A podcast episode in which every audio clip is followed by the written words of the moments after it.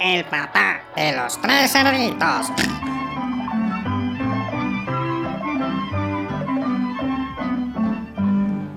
Había una vez un cerdo próspero, honrado y trabajador, que en sus ratos libres se dedicaba a la filosofía.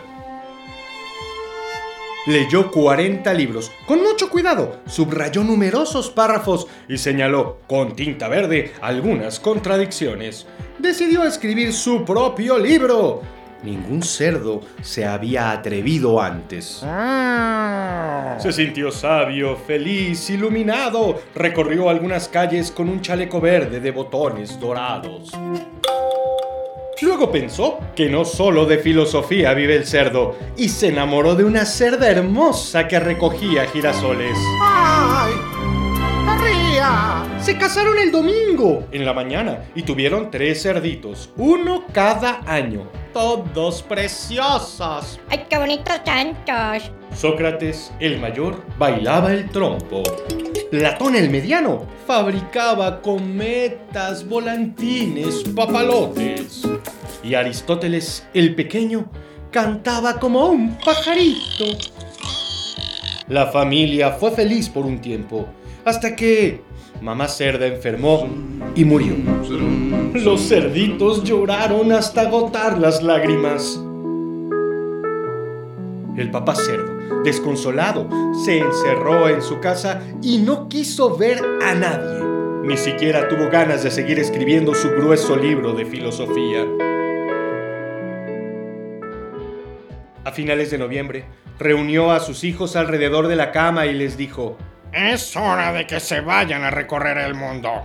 Los tres cerditos abrazaron fuerte a su padre y se fueron.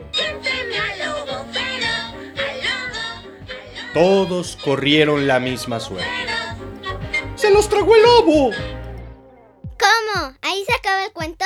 No, no, espérame un poquito. Bueno, pero apúrate ya. Ay, estos niños.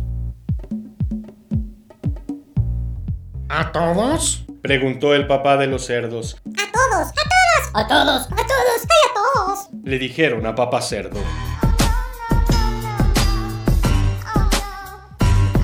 Según cuentan, el cerdo mayor construyó una casa de paja. El lobo malvado la derribó, atrapó al cerdito y se lo tragó.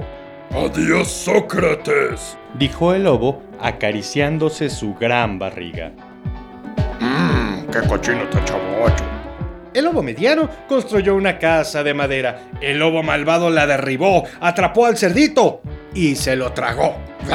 Adiós, Platón, dijo el lobo, acariciándose la barriga un poco más grande.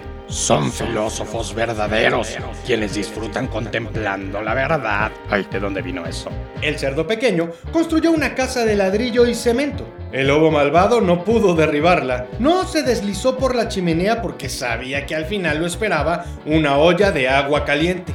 Ay, creo que este lobo ya había leído el cuento. ¡Qué cerdito tan rencoroso! Me odia solo porque me comí a sus hermanos.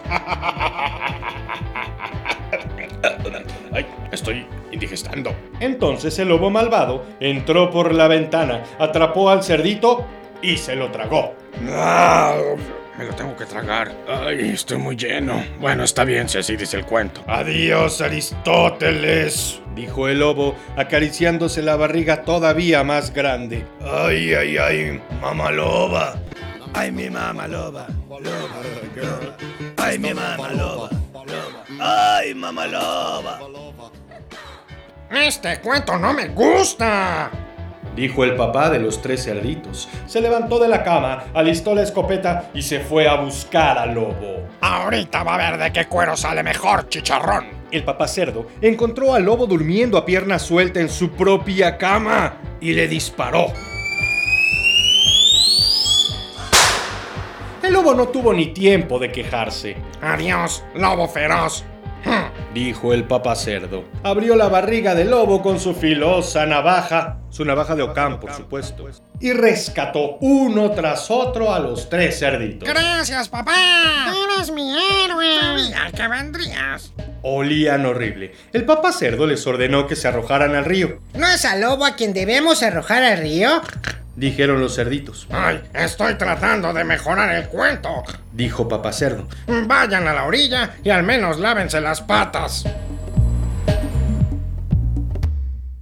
Ok, y ahí se acaba el cuento. Tan, tan. No, todavía falta el epílogo. ¿El epiqué? El epílogo. ¿El epica? Va, va, es lo que le pasa a todos y en lo que acaba de verdad la historia. Ah, bueno, entonces a escucharlo. Mientras los cerditos se lavaban, el papá cerdo meditó sobre el destino del lobo. Ay, de nada sirve llenarle de piedras la barriga y arrojarlo al río. Porque ya está muerto. Tampoco me conviene que resucite. Volvería a comerse a mis hijos. Entonces decidió disecarlo porque ningún lobo disecado había resucitado en toda la historia. Cuando los cerditos regresaron del río, recién bañados y felices, fueron a la ciudad con el papá cerdo y el lobo disecado.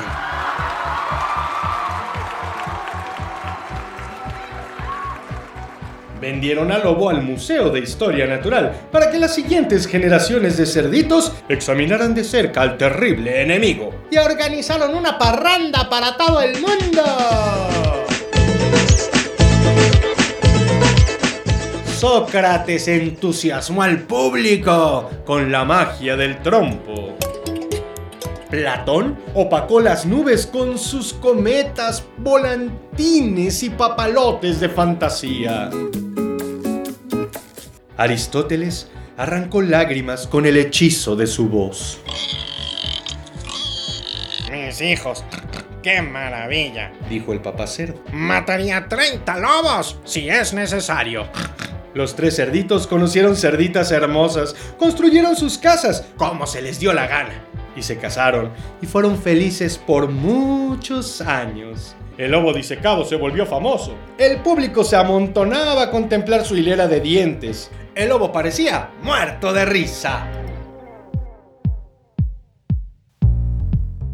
¿Y qué le pasó al papá de los cerditos? Ah, pues después de la parranda, volvió a casa. En vez de terminar el libro de filosofía, escribió un cuento de los cerditos y el lobo. Lo publicó de inmediato y fue un éxito rotundo. Algunos lobos extraviados protestaron. Alegaban que era una vergüenza.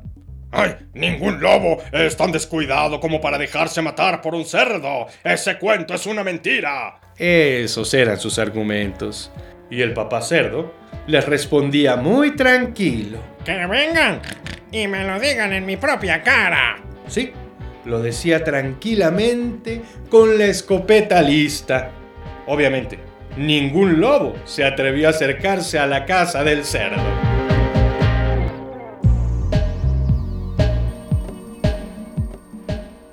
El papá de los tres cerditos es un cuento de Triunfo Arciniegas, publicado por Grupo SM. Voz y edición, Martín Corona, con la colaboración de... De Vika Corona Valdés.